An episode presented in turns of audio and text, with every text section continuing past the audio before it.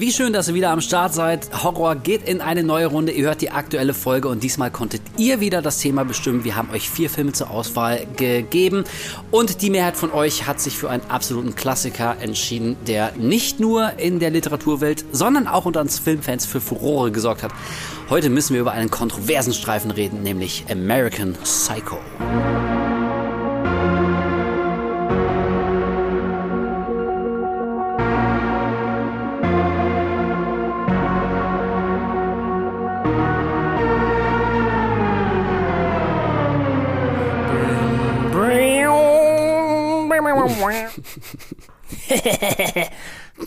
Was? Keine Ahnung, ich hab dich gerade versucht nachzumachen. Weil du okay. so, so, so, dumm wieder gekichert hast. Habe ich gar nicht. Ja, aber es klang, exakt, es klang voll nach mir, du hast recht. Ja. Und so starten wir rein in die 34. Folge vom Horror-Podcast.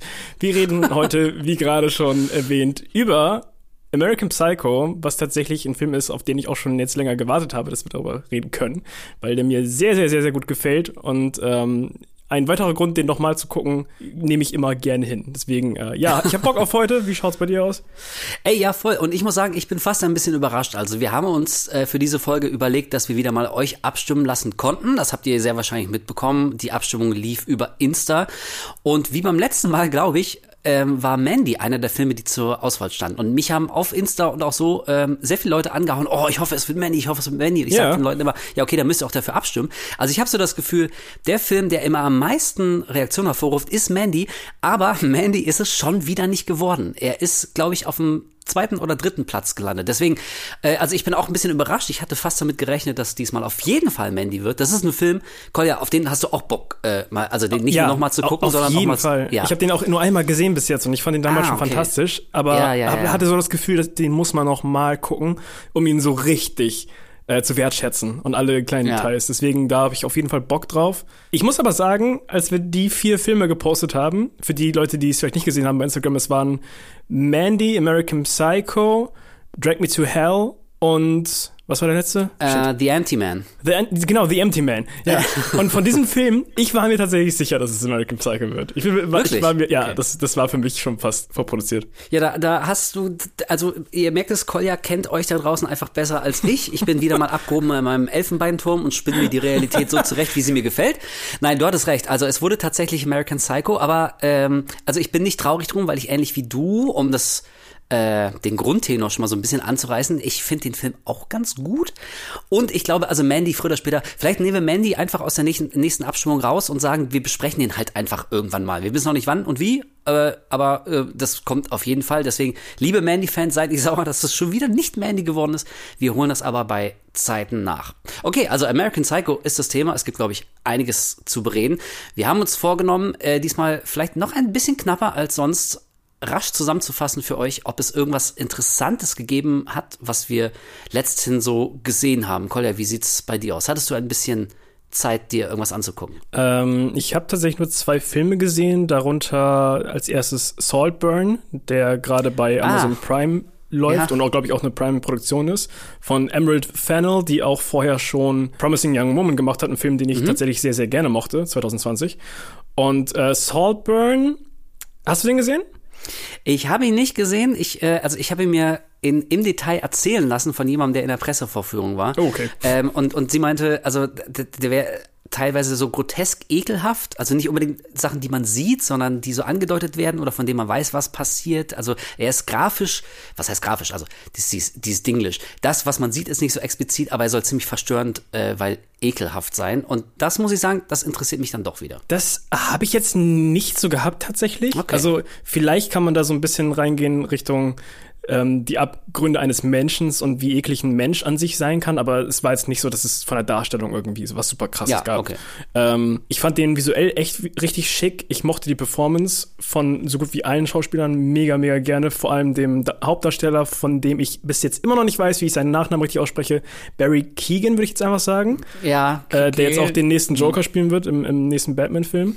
äh, super, super Typ. Also der hat das großartig ja. gespielt. Der hat einen richtig schönen, ekligen Charakter gespielt. Ähm, und ansonsten, ja, hat mir sehr gut gefallen, aber ich habe das Gefühl gehabt, der hat mir am Ende ein bisschen zu viel erzählt, also ein bisschen zu viel erklärt. Das hätte mm. nicht unbedingt sein müssen an der Stelle. Ähm, da hätte ich, glaube ich, ein bisschen mehr gerne so für sich sprechen lassen bei dem Film. Okay, und aber jetzt gerade, also bei Prime ist er, glaube ich, ziemlich weit oben in den Charts. Ja. Ähm, während ihr das jetzt hört, also ähm, da mag sich auch schon wieder einiges getan haben, aber ich habe neulich noch mitgekriegt, dass der jetzt gerade bei Prime so ziemlich auf Platz 1 der äh, Zuschauercharts ist. Also es gibt eine Menge Leute, die sich den gerade angucken. Der ist auch wirklich gut. Also den kann man sich auf jeden Fall sehr, sehr, sehr, sehr, sehr gerne angucken. Okay. Wie gesagt, Performance mega, das Bild ist richtig, richtig schön. Ähm, und es ist einfach ein schöner, merkwürdiger Film. Es ist so ein Film, wo sich jeder Charakter einfach auf eine ganz komische Weise benimmt. So. Okay. für die einen wird das was sein, für die anderen halt überhaupt nicht. Ich bin gespannt. Dann habe ich noch ein Slasher tatsächlich geguckt von 2022 oh. namens Sick. Sagt ihr dir was? Äh, warte mal, Sick, Sick, äh, irgendwas klingelt da. Äh, beschreib mal kurz. Ist Sick? eine, ist eine Blumhouse-Produktion, äh, wo ich dann immer so recht vorsichtig bin, aber ich habe den ah. auf einer, ich habe den auf einer Top Horror-Movie-Liste von 2023 von Rotten Tomatoes oder sowas gesehen, ganz weit oben. Und ich habe von dem Film vorher nie ja. was gehört, nichts gesehen, nichts gehört, gar nichts gewusst, habe den mir einfach reingeschmissen. Jetzt und weiß ich wieder. Muss tatsächlich sagen, er hat mir ziemlich gut gefallen. Und ich, das habe ich nicht erwartet. Vor allem, weil der mit seiner Prämisse eigentlich für mich ähnlich wie bei dem Influencer-Ding letztes Mal so ein bisschen vorprogrammiert war Richtung, das kann auch ganz schnell nach hinten losgehen. So, es geht halt, geht halt darum, dass das Ganze auch während der Corona-Pandemie spielt. Mhm. Und ähm, viele Sachen davon sind halt so ein bisschen so schwarzhumorig, so auf die ganze Pandemie bezogen, so wie sich Leute benommen haben. Und da will ich auch gar nicht groß weiter ins Detail gehen. Ich muss dem Film aber wirklich zugute halten, dass ich wirklich das Gefühl hatte, dass die Protagonisten in diesem Film um ihr Überleben kämpfen. Klingt jetzt richtig dumm, aber in ganz vielen Slasher-Filmen habe ich immer das Gefühl, dass die Protagonisten richtig dämliche, merkwürdige Entscheidungen treffen. Und in diesem Film hat man wirklich das Gefühl gehabt, dass sie zurückkämpfen wollen und dass die auch wirklich ums Überleben kämpfen. So, ich kann das nicht krass, krass anders beschreiben als so. Ähm, das fand ich ziemlich, ziemlich cool. Und die letzte Hälfte vom Film ist wie eine lange, krasse Chase-Scene und die richtig teilweise auch richtig, richtig cool und intensiv gefilmt ist. Also ich mochte den wirklich gerne. Ja, ich kann mich daran erinnern, das war äh, dieser, dieser Corona-Slasher, ja, ganz genau. Also ja. ich fand den, glaube ich, nicht so gut. Ich fand die Prämisse auch ziemlich, ziemlich cool. Mhm. Also tatsächlich Corona als Aufhänger zu nehmen, ähm, zu erklären, warum Leute quasi nicht raus können aus so einer, so einer Hütte oder freiwillig nicht rausgehen, sondern sich quasi so einigeln. Das fand ich ganz smart. Und ich fand erstaunlich, dass er von Kevin Williamson geschrieben wurde, der ja auch äh, Scream verfasst hat und ähm, hier Faculty und Cursed von Wes Craven und so. Und er hat ja zumindest damals immer ganz gute Drehbücher geschrieben. Und bei dem dachte ich so, ja, du hast auch schon mal cleverere Sachen abgeliefert. Aber so unterm Strich, ich kann mich erinnern, das war ein Film, der tat jetzt nicht weh, der ging gut rein, hätte vielleicht irgendwie noch geiler werden können, ähm, aber unterm Strich war der in Ordnung. Ja, stimmt, ja. sick. Ist kurz aufgetaucht und dann war er wieder völlig verschwunden. Irgendwie. Komplett, also ich habe ja. da nichts von vorher gehört, aber mich hat's halt überrascht, weil ich die ähm, Action-Szenen in Anführungszeichen tatsächlich richtig cool gefilmt fand und die waren ja. doch sehr intens. Und dann äh, ist mir gerade noch eingefallen, äh, habe ich noch Buddies, Buddies, Buddies geguckt. Ach nee, Mann, den wollte ich noch gucken. Und? Ja, ich wollte den auch lange gucken. Und ähm, ja. witzigerweise, ich fand den am Anfang richtig langweilig. Also ich habe richtig Probleme gehabt, aus irgendeinem Grund in diesen Film reinzukommen. Hm. Hat, der hat für mich sehr lange gebraucht, bis er angefangen hat. Sogar, also ich würde sagen, das erste Drittel, so habe ich mich ein bisschen durchgequält aus irgendeinem Grund. Aber zum Ende hin hat er mir wirklich gut gefallen und ich mochte diese, diese Endnote, die dieser Film hatte. Also ähm, letztendlich war es dann doch eine ziemlich coole Guckerfahrung, muss ihn aber, glaube okay. ich, auch noch mal gucken mit dem Wissen, dass der zum Ende doch ganz cool wird. okay, so nice, richtig, ja, richtig schönes Whodunit-Ding. So. Ah, okay, ja, dann hole ich den auch noch nach. Das ist auch so ein, so ein Film, ich weiß nicht mal ganz genau, worum es geht, aber ich, ich weiß, dass Bodies, Bodies, Bodies irgendwie so ein, so ein Thema ist und ich habe den aber einfach noch nicht gucken können. Aber okay, dann setze ich ihn auf die Liste. Das klingt ganz, ganz interessant. Cool. Bei mir also ihr müsst äh, euch äh, zu äh, vor Augen halten, liebe Zuhörerinnen und Zuhörer da draußen. Äh, ich bin jetzt relativ frisch aus meinem äh, Winter-Weihnachtsurlaub wieder da und ich war mit meiner Tochter bei meinen Eltern und äh, da haben wir dann sehr viele Filme, also eher familientaugliche Filme geguckt. Ich habe hier gesehen Banshees of Sharon so mit mit meiner Mutter und meinem Vater, mm, war ganz lustig. Zum ersten Mal? Wir, Zum ersten Mal, ja, tatsächlich. Meine Mutter, die, die fand den, die meinte irgendwann, Gott, das ist alles so traurig und, und fing dann echt an zu weinen. Ja. Sie, so diese, diese arme Mensch oder diese beiden armen Menschen, die sich gegenseitig so kaputt machen und so. Und also ich fand den auch sehr gut. Mich, ich fand den jetzt nicht traurig, mich hat er nicht deprimiert. Ich habe drüber nachgegrübelt, wer von den beiden ist jetzt irgendwie der größere Trottel und kann, konnte darauf keine Antwort geben. Ich fand den echt ziemlich toll und äh, meine Brücke ist, dass da ja auch Barry Keegan oder ja, Kogan, genau.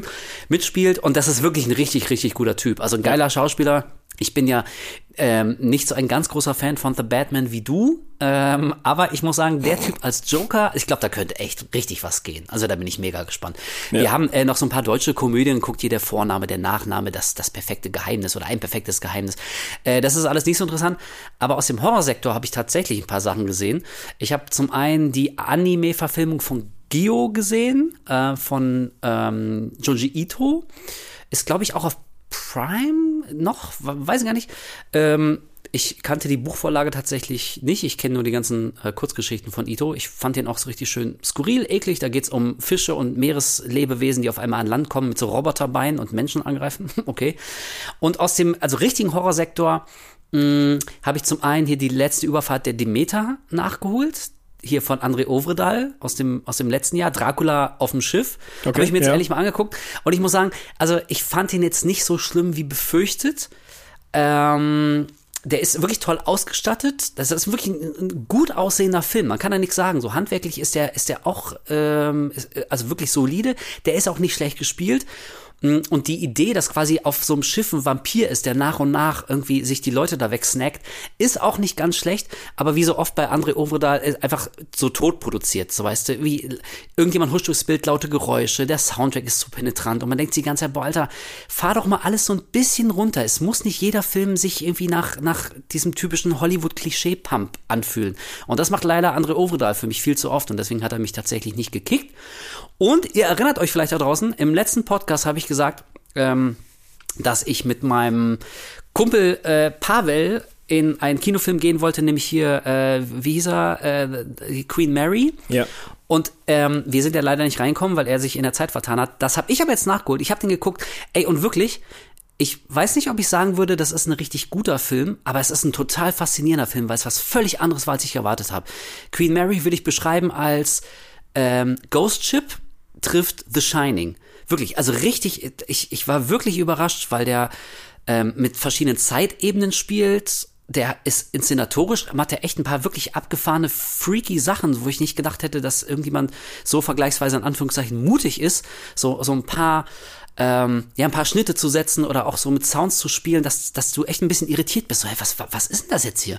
Und auch am Ende weißt du nicht ganz genau, was du da gesehen hast und was, was da passiert ist. Also entweder der Film ist total dumm und tut so clever zu sein, oder der ist viel äh, komplexer und vielschichtiger, als man äh, dem erstmal das so zusprechen möchte. Also ich war wirklich, ich war echt positiv überrascht von Queen Mary. Ja, das waren so die aktuellen Sachen. Achso, und habe ich beim letzten Mal vergessen zu erwähnen, ist glaube ich auch schon seit 100 Jahren auf Netflix. Ich, ich habe äh, The Circle geguckt. Oder nur Circle? Hast du den gesehen? Mit diesen Leuten, die in so einem Kreis aufwachen, in so einem dunklen Raum und jeder steht steht in so einem kleinen Kreis. Ja, ja, tatsächlich. Ja, den habe ich, der, ähm, der, der wurde mir quasi empfohlen. Ich habe irgendwie was, was, was Spannendes, was Leichtes, was zum Weggucken gesucht und ähm, dann haben wir den irgendwie nochmal angemacht und ich kannte den nicht.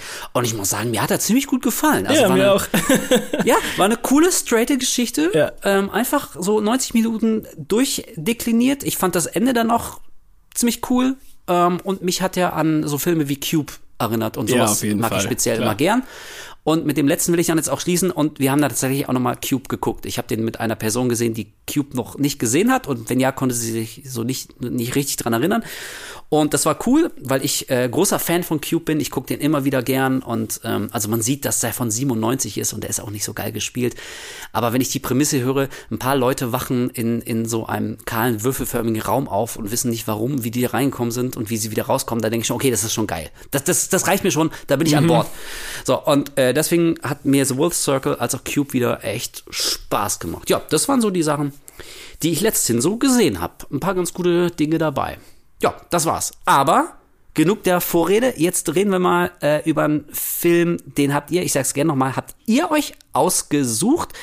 Ähm, das heißt, die meisten von euch haben den entweder schon gesehen oder das Buch gelesen oder beides oder wollen einfach nur unser dummes Gelaber dazu hören. Ähm, ein Buch, das die Literaturwelt erschüttert hat und auch äh, in Filmform im Jahr 2000 für Furore gesorgt hat. Und er wird bis heute heiß diskutiert. Die einen finden ihn super geil, die anderen lehnen ihn als äh, brutales, menschenverachtendes und vor allem sexistisches und frauenverachtendes Schundwerk ab. Wir reden natürlich über American Psycho. I,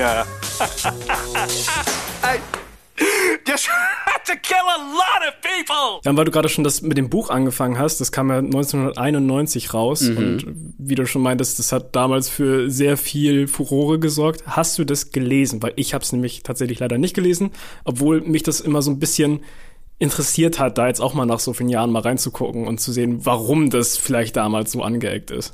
Also ich habe es tatsächlich gelesen, aber oh, cool. äh, natürlich, natürlich nicht, als es rauskam, da war ich nämlich elf, sondern so vor, weiß ich nicht, 15 Jahren. Äh, vielleicht. Da habe ich es dann äh, zum ersten Mal gelesen und es war auch wirklich ein äh, extrem einprägsames Buch. Also das ist so, so ein Buch, das liest du und du denkst, ey, holy shit, also ähm, das wird Leute schon so, also das ist so klar, dass es ein Buch ist, was die Leute extrem spaltet und, und sehr polarisiert. Nicht nur des, des Inhalts wegen, sondern auch, ähm, weil es auf eine ganz spezielle Art so ähm, geschrieben wurde. Ja. Und das setzt sich dann natürlich auch so ein bisschen in der Filmumsetzung fort. Aber ich muss sagen, ich fand das Buch echt sehr, sehr cool, sehr geil. Man kann fantastisch drüber diskutieren, was einem der Autor damit jetzt sagen wollte oder was überhaupt passiert ist. Man kann sich über den Stil streiten. Es war auf jeden Fall echt ein sehr wichtiges Buch damals. Wenn ich es jetzt noch richtig weiß, dann wurden auch in dem Buch Sachen viel, viel krass grafischer irgendwie erzählt und alle Sachen waren irgendwie deutlich expliziter, weswegen Leute damals dann auch erwartet haben, dass der Film deutlich brutaler und krasser noch wird. Ist das richtig? Ja, tatsächlich. Also ähm, das ist ja was, und das habe ich auch äh, im Feedback so mitbekommen, wenn mir, ein paar Leute haben mir auch geschrieben, oh Gott, bitte nicht American Psycho, weil äh, der, das Buch war ja super, aber der Film ist der totale Rotz und fängt die Essenz gar nicht ein und so. Hm. Und ich glaube, dieser Kritikpunkt kommt genau daher, dass der Film die Buchvorlage deutlich, deutlich, deutlich entschärft. Also in American Psycho, ihr wisst es alle, wir wollen es trotzdem noch kurz zusammenfassen, geht es um Patrick Bateman in den 80er Jahren, der einen erfolgreichen ähm, Job als ja, wa Broker. Was, was macht er? Als Broker. Er geht auf jeden Fall mit viel Geld um. Und wir sind, wie gesagt, in den 80ern, ähm, da werden extrem viele Drogen konsumiert, alles ist äh, grell bunt, alles ist Oberfläche. Die Yuppies haben äh, die Welt übernommen. Und Patrick Bateman wäre einer dieser ganz normalen Yuppies, die äh, bei denen alles nur sich um schicke Anzüge und Designerklamotten und Geld und Drogen und Partys und Frauen und dreht. Restaurantreservierungen im Dorf. Restaurantreservierungen. Wer hat die schönere, geilere Businesscard? ja. Nein, Pat Patrick Bateman ist zu allem Überfluss auch noch ein eben ein American Psycho, ein amerikanischer Psycho, dessen liebstes Hobby es ist, äh, Leute umzubringen auf wirklich abstrus, grotesk, brutale Art und Weise. Und der besondere Kniff des Buches und des Films ist, und das wird im Laufe sowohl des Buches als auch äh, im, im Film wird es dann immer deutlicher, dass man sich früher oder später die Frage stellt, ob das wirklich alles tatsächlich so passiert, wie uns mhm. das dargestellt wird, oder ob vor allem diesen, diese, diese, also wirklich absurd brutalen Todes- und Mordszenen, ob die nicht alle nur im gequälten Geist von Patrick Bateman stattfinden. Also wir haben hier einen unzuverlässigen Erzähler, äh, dem wir nicht alles abkaufen dürfen. Und das ist vielleicht auch eine Sache, weshalb ähm, das Buch so eine faszinierende Wirkung hat und auch der Film ganz gut funktioniert, dass nämlich diese Frage am Ende nicht geklärt wird. Also immer wenn euch irgendjemand erzählen will, es gibt einen ganz klaren, definitiven Hinweis darauf, dass die Morde ähm, und diese ganzen, also man kann es ja schon Killing Sprees, diese mhm. Schlachtereien von Patrick Bateman, dass die auf jeden Fall 100% definitiv wirklich passiert sind oder alle nur in seinem Kopf sind, ähm, das stimmt einfach nicht. Also Brad Easton Ellis, der Autor, hat es ganz bewusst offen gelassen. Er hat auch selber ja. gesagt, beim Schreiben, er wusste es selber nicht. Manchmal dachte er so, ja, ich glaube doch, das hat Patrick Bateman alles gemacht. Und dann beim Schreiben selber ist ihm klar geworden, nein, das ist alles so absurd, das ist so skurril. Nie im Leben ist das alles wirklich passiert. Und er selber hat keine richtige definitive Frage, äh, nein, Antwort auf diese Frage bekommen, also sich selbst äh, geben können.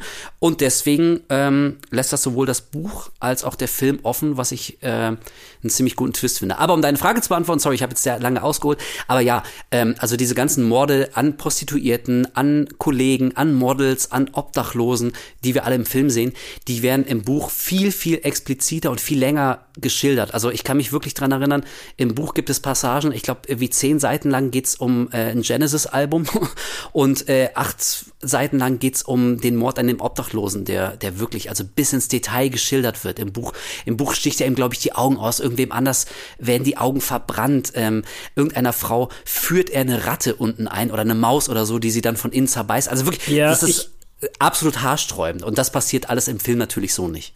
Ich habe eine Zeit lang bei den Filmgorillas gearbeitet, die ZDF-Produktion und ähm, einer der Moderatoren war halt Steven Gätchen. Und wir hatten damals so ein American Psycho Special, wo irgendwie so zwei Männer halt aus dem Team gegen zwei Frauen quasi so Diskussionen gehabt haben, mhm. ähm, wie, wie dieser Film bei denen angekommen ist. Teilweise auch, ich glaube, äh, Sick hat, das, hat ihn damals dann zum ersten Mal geguckt gehabt. Und Steven hat dann halt auch so ein bisschen über die Zeit geredet, wo er damals das Buch zum allerersten Mal gelesen hat, irgendwie, als es noch recht frisch war und als er in, in ich glaube, Los Angeles gelebt hat zu der Zeit. Und er meinte halt irgendwie, er hat auf dem Weg zur Arbeit oder so hat er dieses Buch gelesen und ihm ist teilweise so schlecht geworden.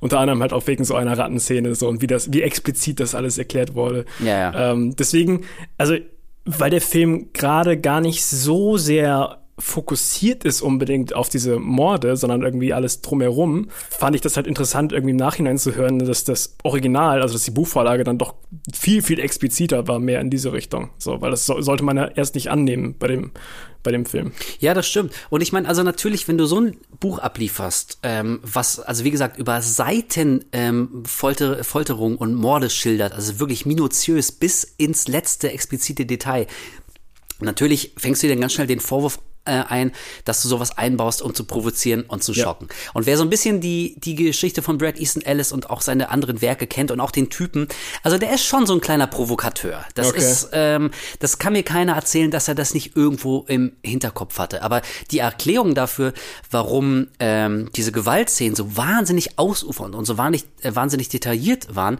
ähm, Dazu meinte Brad Easton Ellis, dass das einfach zum restlichen Stil des Buches passt und so wie Patrick Bateman die Welt wahrnimmt. Also mhm. äh, wer jetzt zum Beispiel nur den Film gesehen hat, also es ist ja überdeutlich, dass für ihn so die Oberfläche und, und der Schein, das Image äh, für ihn wahnsinnig wichtig ist. Also wir haben diese Szene, da beschreibt er minutenlang, was für eine äh, Morning Routine er hat, also mit welchen Mitteln er sich pflegt, ja. wie, wie, wie viel Sport er macht, was er isst oder was er eher nicht isst, um irgendwie die ganze Zeit so einen knackigen Körper zu haben. Ähm, und er spricht, also er steht vor dem Spiegel und, und starrt sich so selber an und zieht sich dabei so eine Maske vom Gesicht. Das ist natürlich eine, I am simply not there. Genau. So weißt du, also im Prinzip die, die Person Patrick Bateman gibt's gar nicht, es gibt nur so eine Hülle, so einen Schein. Ja. Ähm, und das wird im Film nur angedeutet angedeutet und im Buch ist es aber wirklich, also so explizit und, und ganz klar wird das, wird das dargestellt und, und ähm, auch beschrieben. Da werden wirklich über Seiten hinweg wird echt beschrieben, wie der Anzug von irgendwem aussieht und, und Leute werden nur so ähm, auf, aufgrund ihres Aussehens beurteilt und, und quasi in so Kategorien ähm, gesteckt. Und also Oberfläche und Details sind halt so wahnsinnig wichtig. Alles, was, was so nach außen wirkt. Und, und Brad Easton Ellis meinte, und deswegen sind auch die Morde so äh, explizit explizit und so ausufernd geschildert, weil es so, so nimmt Patrick Bateman einfach, einfach die, die, die Welt da, wenn man, wenn man zehn Seiten über ein Genesis-Album schreibt und wirklich über, also je, jede, jedes Detail versucht da irgendwie in so einen, in so einen, in so einen Kontext zu setzen, da macht man das mit den, mit dem Morden natürlich auch. Aber ich muss auch sagen, also ich verstehe den Kritikpunkt, dass der Film dann natürlich ein bisschen zahnloser wirkt als das Buch, aber auf der anderen Seite hätte man das Buch in der Form aber auch sonst nicht verfilmen können. Und ich muss ja. sagen, als jemand, der sowohl das Buch kennt als auch den Film, ähm, haben die einen ziemlich guten Kompromiss hinbekommen. Du, du hast das Buch nicht gelesen, hast du gesagt, ne? Nee, ich habe es nicht gelesen, aber ich wollte es immer mal nachholen, um ganz ehrlich zu sein. Also gerade damals durch diese ganze Schilderung, die ich von Leuten gehört habe und weil ich den Film einfach so oft schon gesehen habe und den wirklich sehr, sehr wertschätze, würde es mich einfach interessieren, was so die Ursprünge praktisch ja. sind und woran sich halt Mary Herron orientiert hat und wie sie halt ihre eigene Version davon umgesetzt hat. Weil jetzt im Nachhinein habe ich halt über die Jahre jetzt gehört, dass das halt damals schon so ein riesen kontroverses Ding war, also das Buch an sich. Und dass dann auch die ersten Gespräche über eine mögliche Verfilmung natürlich genauso kontrovers waren in der Filmwelt, weil ein, ein Jahr später wurde schon von dem äh, Producer, ich muss kurz nachlesen, Edward Pressman wurde, wurden die Rechte schon aufgekauft. Also wirklich ein Jahr, mhm. nachdem das Buch rauskam. Aber es hat acht Jahre dann noch gedauert, bis es irgendwie dazu kam, dass der Film wirklich umgesetzt werden konnte. Also dass sie äh, Leute gefunden haben, die da am Start für waren. Und ähm, wenn ich es auch noch richtig weiß, dann damals, als, als hier äh, Christian Bale den, die Rolle annehmen wollte, hat er irgendwie zig verschiedene Meinungen auf seinem Anrufbeantworter und sonst wo bekommen, von wegen so, ey, pass auf, das wird deine Karriere beenden, tu es nicht, Ja, ja, das, genau. das wird für dich der Todesschlag sein. Du kannst danach nie wieder einen Job kriegen. So, und, und das hat ihn erst recht dann angesprochen, das zu probieren und das zu machen. Und ey, wenn man jetzt zurückblickt, was für ein riesiges Kult-Following hat halt dieser Film einfach so. Also der ist noch mehr als das Buch wahrscheinlich, würde ich mir jetzt einfach mal sagen, so weil wie viele Leute Lesen den heute noch, das ja, macht doch keiner. Wer liest den heute noch? Aber wie viele Leute können einfach zigtausend Zitate aus diesem Film um sich schmeißen, selbst wenn sie den Film noch nie gesehen haben. Und Ja, jeder klar. weiß irgendwie, wer fucking Patrick Bateman ist. Ja, und ich meine, also da haben wir schon äh, eine weitere Parallele zum Buch, denn äh, beim Buch war es auch so, das kam ja 1991 raus und äh, Easton Ellis meinte, dass ähm, als er das Manuskript eingereicht hat, dass das reihenweise abgelehnt wurde und teilweise hat er auch Verträge mit, ähm, äh, mit Publishern weltweit verloren. Also einer nach dem anderen hat ihn fallen lassen und, und alle meinten, das kannst du nicht rausbringen, das, das kann man nicht veröffentlichen.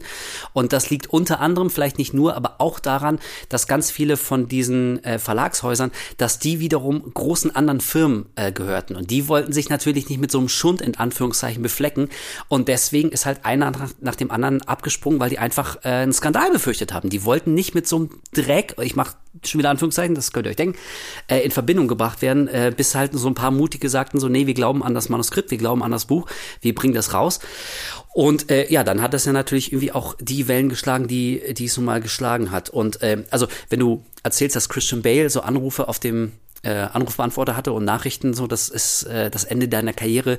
Also ich glaube, für Brad Easton Ellis war es noch mal ein bisschen krasser, weil der tatsächlich ganz konkrete Morddrohungen bekommen hat. Und Oh, der hat mal erzählt, pass auf, und das finde ich eine absolut, das ist eine surreale äh, Anekdote. Er hat mal erzählt, dass ähm, dann ein Notar kam, ich, vielleicht in Begleitung eines Polizisten, ich bin nicht ganz sicher, ähm, aber auf jeden Fall musste er sich eine, eine Kiste, so ein Päckchen mit diesen äh, Morddrohungen ähm, in Briefform, musste er sich anschauen, durchlesen und dann unterschreiben und bestätigen, dass er die gesehen hat, gelesen hat und verstanden hat, so dass wenn ihm dann was passiert wäre, dass dann die Polizei nicht schuldig ist, weil er wusste ja, in welcher Gefahr er sich begibt. Er musste das wirklich, er meinte, das war der der seltsamste Nach, ja, das, er meinte wirklich, das war der seltsamste Nachmittag seines Lebens. Er, er, er musste quasi echt, jemand hat ihm gezeigt, so, pass auf, das äh, ist jetzt gerade die Situation, irgendjemand schickt dir hier Todesbotschaften, ähm, hast du sie zur Kenntnis genommen? Ähm, ja, okay, hast du damit unterschrieben, dann bist du jetzt quasi auch, also so hat natürlich keiner gesagt, aber das ist ja so der, der, die Stoßrichtung. Dann bist du natürlich irgendwie auch selbst schuld, wenn dir was passiert, weil du wusstest ja, in welcher Gefahr du schwebst, wenn du dieses Buch so rausbringst. Das also, ist ja- wie, das ist so absurd. Ich meine, wir reden hier vom Jahr 1991, ne? Das waren nicht irgendwie die prüden 50er oder 60er. So lange ist das auch noch nicht her. Das ist schon krass. Das ist unglaublich und irgendwie voll, also an sich halt auch irgendwie komplett menschenverachtend. Du sagst ja im Prinzip Ja. so, ja, du bist jetzt halt vogelfrei, weil du dieses Werk gemacht hast und ja, wenn es halt passiert, dann, naja, bist halt selbst schuld, ne? So, Ja, es, es ist Also- schon echt, es ist, es ist schon wirklich absurd. Und ähm, also, was würdest du, oder nein, pass auf, ich fange anders an. Wenn man über American Psycho spricht, dann hat, glaube ich, jeder sofort Bilder im Kopf. Also nicht Ja. nur an diese Gewaltszenen und Christian Bale, sondern eben auch hier so Satire, Anklage an die oberflächlichen 80er, eben genau das Koks, Nutten, Geld, irgendwie alles ist Oberfläche, schöner Schein und so, und nichts ist dahinter. Ähm, aber das ist ja, ich weiß nicht, ob das hundertprozentig wirklich so der Kern und die Essenz des Films, des Buches, also dieser Geschichte ist. Was würdest du also sagen, worum geht's tatsächlich in American Psycho, wenn du das in einem Satz zusammenfassen müsstest? So, was ist der Kern dieser Geschichte? Ich würde sagen, Eitelkeit und den dringenden Wunsch halt gesehen zu werden einfach. Mm. So, also das ist für mich halt so irgendwie der, der Kern vom Ganzen. Okay, dann äh, beleg das doch mal anhand konkreter Beispiele, weil gerade diesen zweiten Part mit dem äh, gesehen werden, das, das finde ich einen extrem wichtigen und sehr faszinierenden Punkt in dieser Geschichte. Woran machst du das fest? Was meinst du? Also ich habe immer das Gefühl gehabt, dass der Charakter von Bateman, sobald er irgendwie sich bedrängt gefühlt hat durch andere, dass, dass die vielleicht irgendwie mehr Raum einnehmen, also in dem, in dem wortwörtlichen Raum, in dem sie sich befinden und dass selbst er irgendwie verwechselt wird mit irgendeinem anderen aus der Firma, der sehr ähnlich wie er aussieht. Die gehen ja alle mm. zum gleichen, zum gleichen Barber, die tragen alle irgendwie so eine, so eine Brille auf der Arbeit und sind irgendwie äh, clean rasiert und tragen Anzug. Und es ist ja auch so ein Thema im ganzen Film, dass Leute andauernd sich verwechseln. So.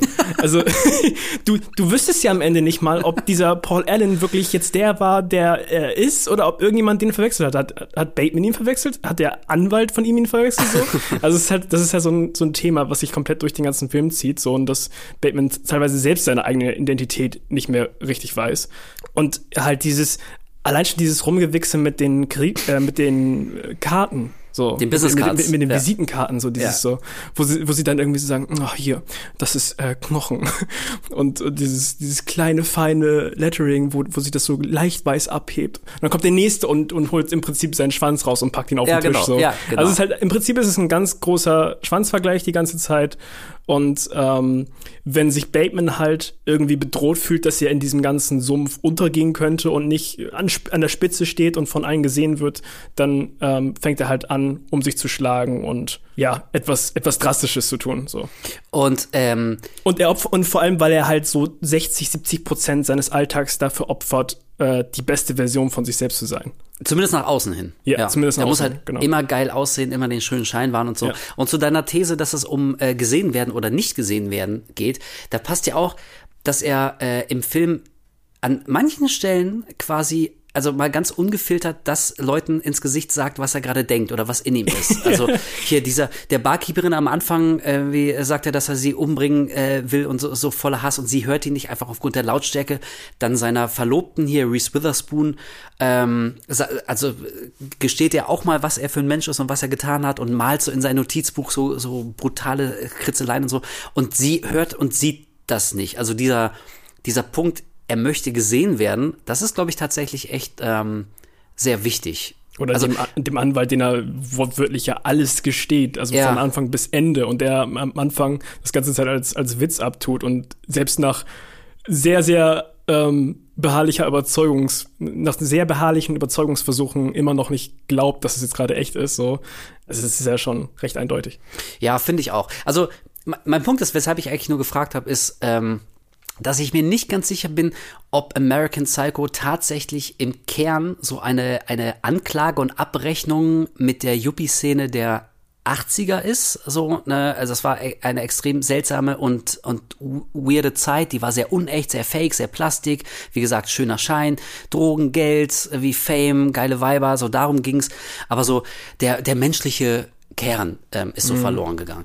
Also das ist natürlich, auf jeden Fall ist das auch ein Element. Also ich würde das gar nicht zu klein reden wollen, aber also ich glaube, dass es mehr so der, der Hintergrund ist, um die, die tragische, in Anführungszeichen, weiß ich nicht, auf jeden Fall die Geschichte von jemandem zu zeigen, der, so habe ich das irgendwie immer ähm, verstanden, so hat sich es für mich angefühlt, der so dermaßen ähm, von seiner Umwelt abgekoppelt ist, also der sich, der, der krampfhaft versucht, irgendwo dazuzugehören, ähm, bei dem er aber innerlich irgendwie überhaupt gar nicht dazu gehört. Also diese, diese ganze Welt, in der Patrick Bateman sich auffällt, eben diese, diese Fake 80er, die ist so unmenschlich und so künstlich und die hat gar nichts echtes und reales und menschliches mehr und die ist so so lebensfeindlich und er probierte aber irgendwie reinzupassen hm, und ich glaube, das das macht ihn innerlich charakterlich total kaputt. Also ich glaube, der wird wirklich wahnsinnig, der zerbricht daran, dass er probiert bei einem Spiel mitzuspielen,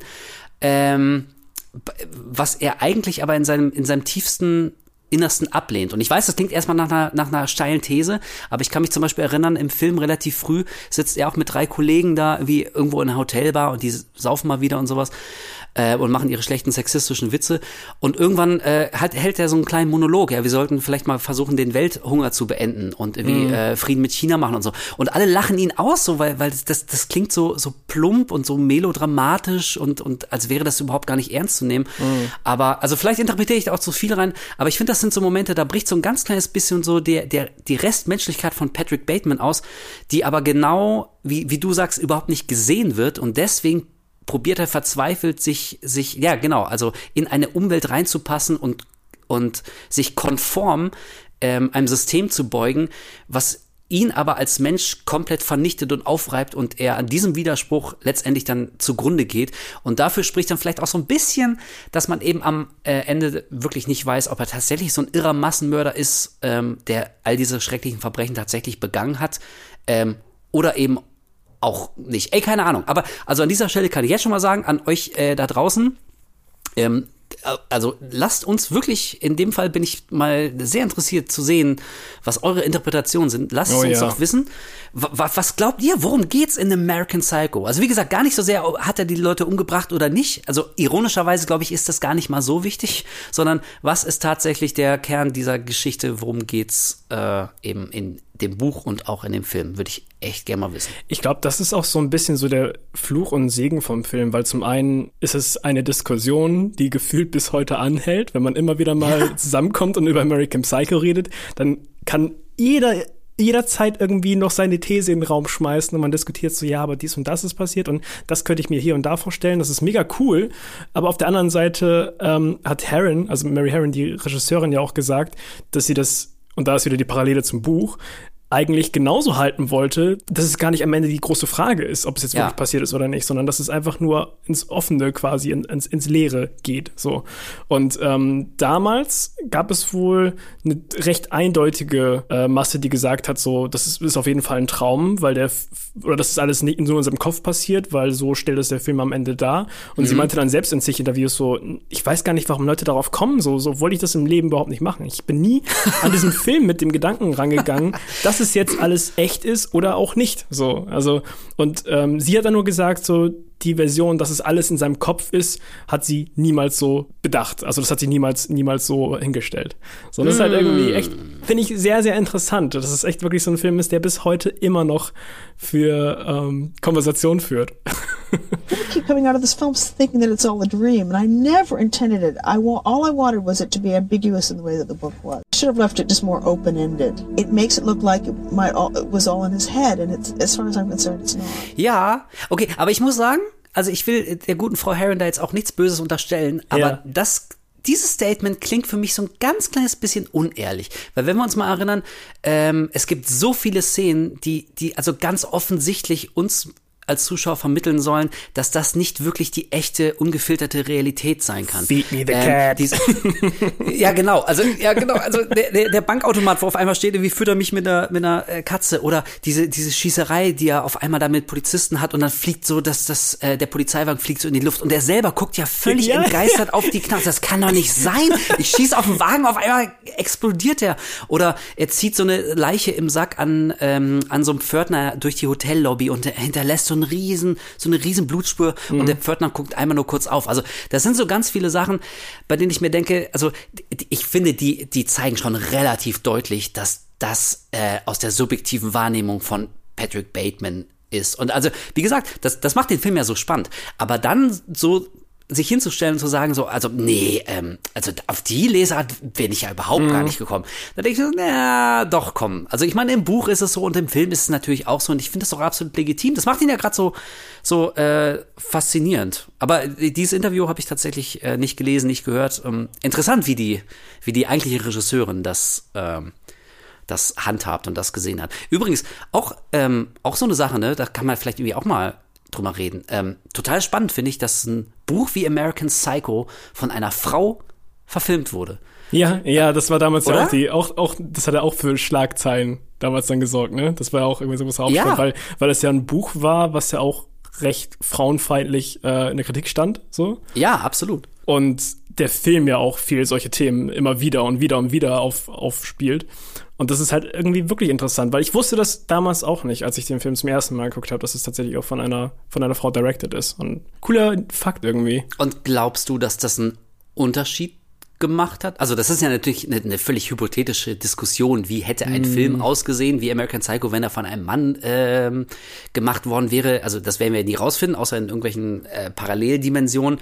Aber also jetzt, wo du das weißt, mit dem, mit dem Wissen, glaubst du, man, man merkt das oder macht es dann für den Film letztendlich doch keinen großen Unterschied? Ich würde sagen, das macht für den Film keinen Unterschied, um ganz ehrlich zu sein. Also ich könnte mir auch gut vorstellen, dass genau der gleiche Film auch von einem Mann so hätte sein können. Ja, okay. Ich habe jetzt nicht das Gefühl, dass es jetzt irgendwie was groß verändert hat irgendwie. Oder dass, dass, dass der Film in einer Kritikform oder sowas stand. Ähm, Nee, das glaube ich auch nicht unbedingt, aber es ist ja schon interessant, gerade vor dem Hintergrund, wie du auch äh, ja gerade auch nochmal gesagt hast, dass das Buch ja auch immer die Kritik auf sich gezogen hat, extrem frauenfeindlich und frauenverachtend zu sein. Was es auch streckenweise ist, wirklich. Also ich will das gar nicht wegdiskutieren. Das ist, da werden wirklich so, so groteske Gewaltfantasien an Frauen ausgelebt, ähm, dass der Vorwurf also jetzt nicht ganz aus der Luft kommt, dass es so ein, so ein äh, frauenverachtendes Werk wäre. Und Vielleicht hätte es noch mehr Diskussionen für den Film gegeben. Wenn es ein Mann gemacht hätte? Ja. Ja, auf jeden Fall. Ja, das, ja, okay, stimmt. Das also vielleicht, vielleicht hat es so ein bisschen, ja. bisschen den Wind aus den Segeln genommen, was, den, was die Filmkritik angeht. Ja, das stimmt. Aber ja, okay, das zum einen. Und also sowohl im Buch als auch im Film sind ja tatsächlich Frauen sehr oft die Opfer. Also es gibt ja relativ wenig ähm, Frauenfiguren, die tatsächlich, also von der, von der Story her narrativ groß was zu tun haben. Mhm. Ähm, selbst seine Verlobte im Film, wie gesagt, gespielt von Reese Witherspoon, die taucht zweieinhalb Mal auf und irgendwie quengelt so ein bisschen an ihm rum, ist aber ansonsten nicht weiter wichtig. Ähm, für Patrick Bateman nicht und auch für uns als Zuschauer nicht. Mm, und die einzige, die ja so ein bisschen aus der Rolle fällt, ist Chloe Sevigny. Ähm, die heißt, oh, wie heißt die im Film? Ich vergesse den Namen immer. Jean. Seine Sekretärin. June oder Jane? Jean, glaube ich. Jean, genau. Weder June noch Jane, danke Wolf, sondern Jean. und, und also sie ist die einzige, die so ein bisschen Charakterzeichnung mitbekommt und auch die einzige interessanterweise, die, die Patrick Bateman sieht. Und da sind wir wieder bei deinem Punkt, weil sie äh, so gegen Ende des Films ja sich in sein Büro schleicht und sein Notiz Buch da durchblättert und sie sieht ja da diese ganzen brutalen ähm, Skizzen und Scribbles, die er da so gemacht hat. Und sie ist damit so, so die einzige, die so ein bisschen hinter seine Fassade guckt. Aber die allermeisten anderen Frauen, das sind irgendwelche Mädels aus, aus Clubs, das sind Prostituierte.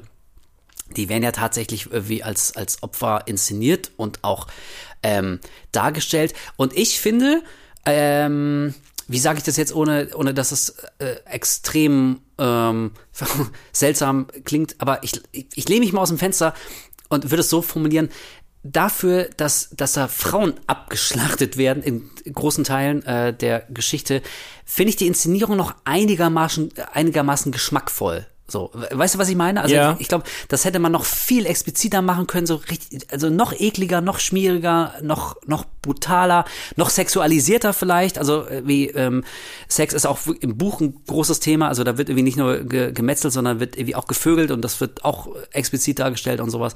Und da hält sich der Film ähm, so zurück, dass schon noch rüberkommt, was passiert und man soll doch einigermaßen verstört sein. Das schafft der Film auch, aber trotzdem hatte ich nicht das Gefühl, dass das so ein ganz fieser, schmieriger Exploitation-Streifen ist. Und das ist dann vielleicht doch so ein bisschen so die, die ähm, feminine Sicht auf die Dinge, dass solche Sachen schon dargestellt werden müssen, weil die nun mal zur Essenz von American Psycho gehören.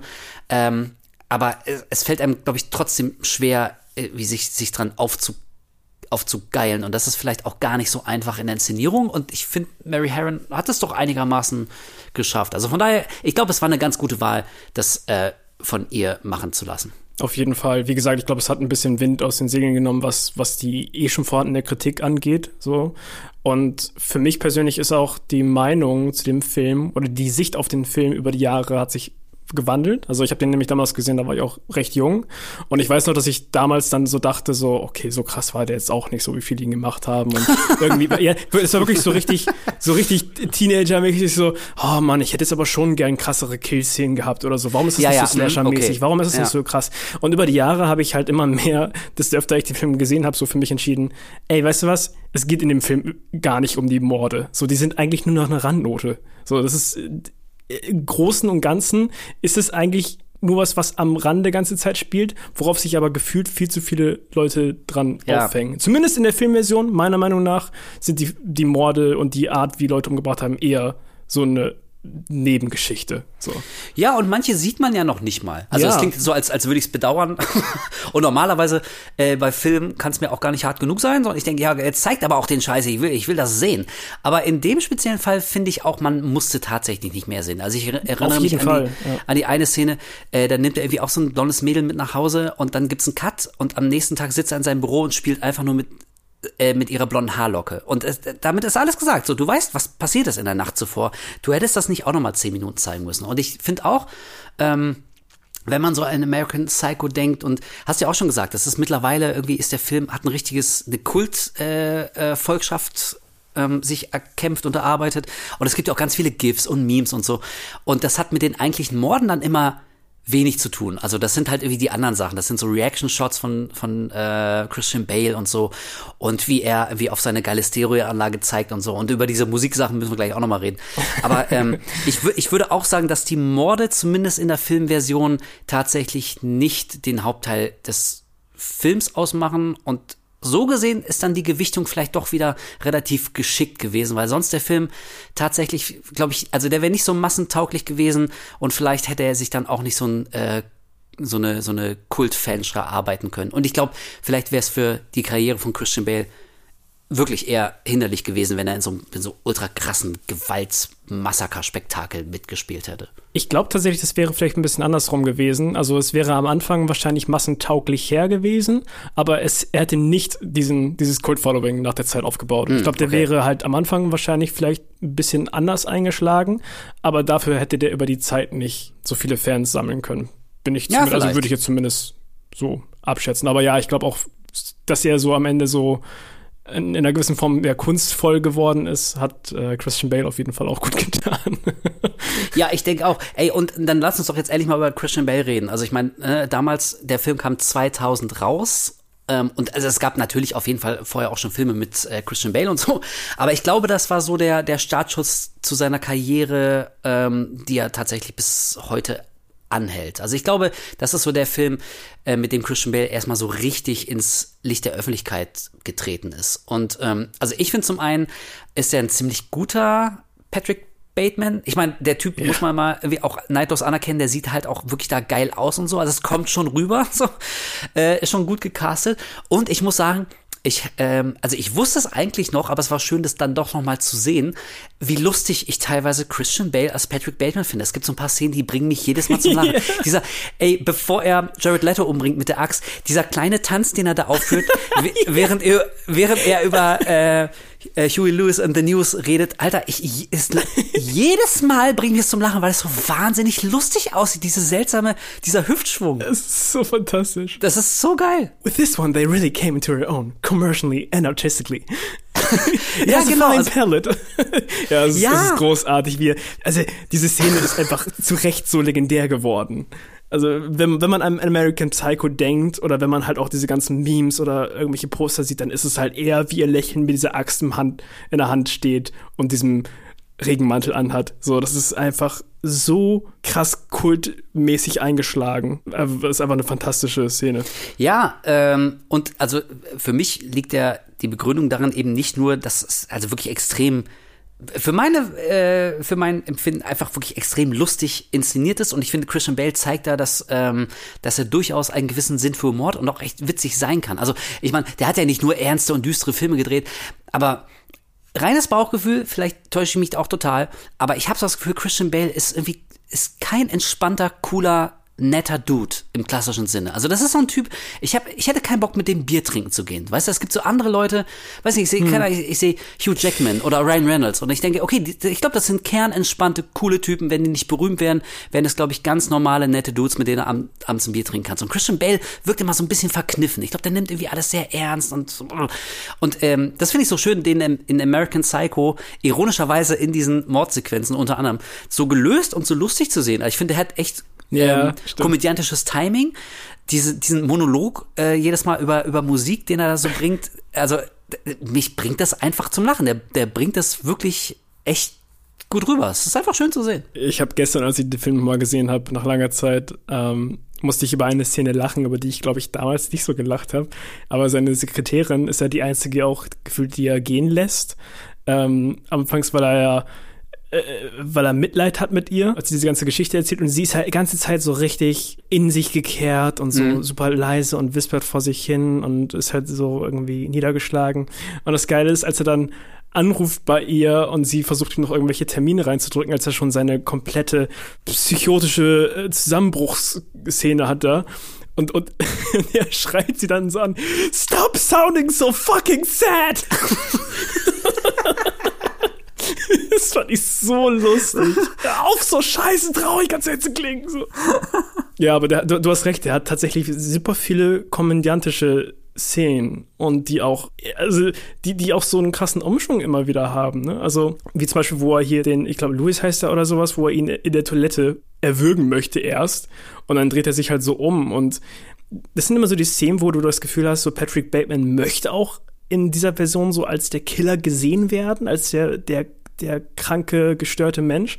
Und in dem Moment, als es dann so verharmlost wird und er einfach anfängt, seine Hand zu küssen und irgendwie so meint, hey Patrick, ich, ich wusste schon immer, dass du irgendwie auf mich stehst. Da ist aber einmal, da, da zieht er so zurück und ist, oh nee, ähm, das ist mir jetzt unangenehm. Jetzt, jetzt siehst du mich nicht als das, das böse äh, Monster, was hier vor steht. Ja. Das, und ja, also das, das finde ich, finde ich irgendwie immer in solchen Szenen dann super interessant. Und da hat, haben diese Szenen auch mal so krasse Umschwünge. Also das ist auf jeden Fall eine echt der, der lustigeren Szenen, weil sich da schon wieder so ein brutaler Mord andeutet. Und, ja. und, wie gesagt, also als, als sein Kumpel sich umdreht, auf einmal eben ganz zart so die Fingerspitzen küsst. Patrick, ich wusste schon immer.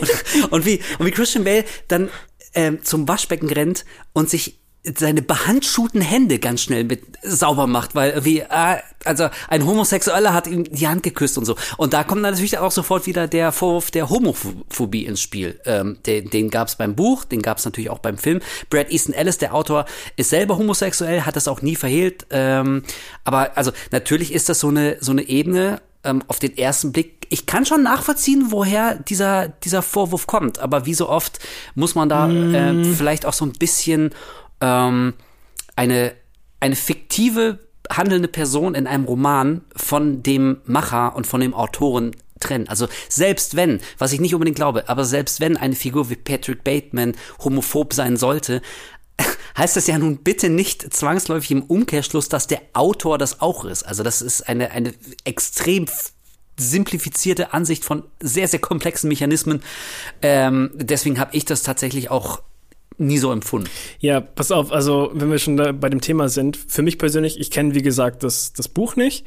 Für mich in dem Film, ich finde die Diskussion, ob der Film frauenfeindlich, rassistisch, homophob oder was auch immer ist, super dumm. Oh la la. Weil die Charaktere, wie sie dargestellt sind, sind nicht normal. Und das zeigt mhm. der Film immer wieder. Die Charaktere sind überspitzte, widerliche Menschen dieser Gesellschaft und alles, was die sagen, ist genauso widerlich, weil es einfach so krass überspitzt dargestellt wird. Für mich ist es eher eine Kritik an diese Gruppe von Menschen, als dass der Film in irgendeiner Form verherrlicht, dass es diese Frauenfeindlichkeit yes. und alles andere, dass das okay ist. Das ist meine Sicht der Sache. Ich finde, wenn man dem Film, also wenn man den Film ankreidet, dass er aktiv frauenfeindlich ist oder sowas, finde ich super dämlich. Ergibt für mich keinen Sinn, persönlich, so. Ja, man, klar, man könnte das natürlich ganz leicht aushebeln mit, okay, selbst wenn die Figur oder der ganze Roman oder der Film frauenfeindlich ist, okay, aber wir sehen auch die Sicht eines eines Psychopathen. Es ist ein ja. American Psycho. Also was sagt es über jemanden über jemand aus, der dann so geschildert wird?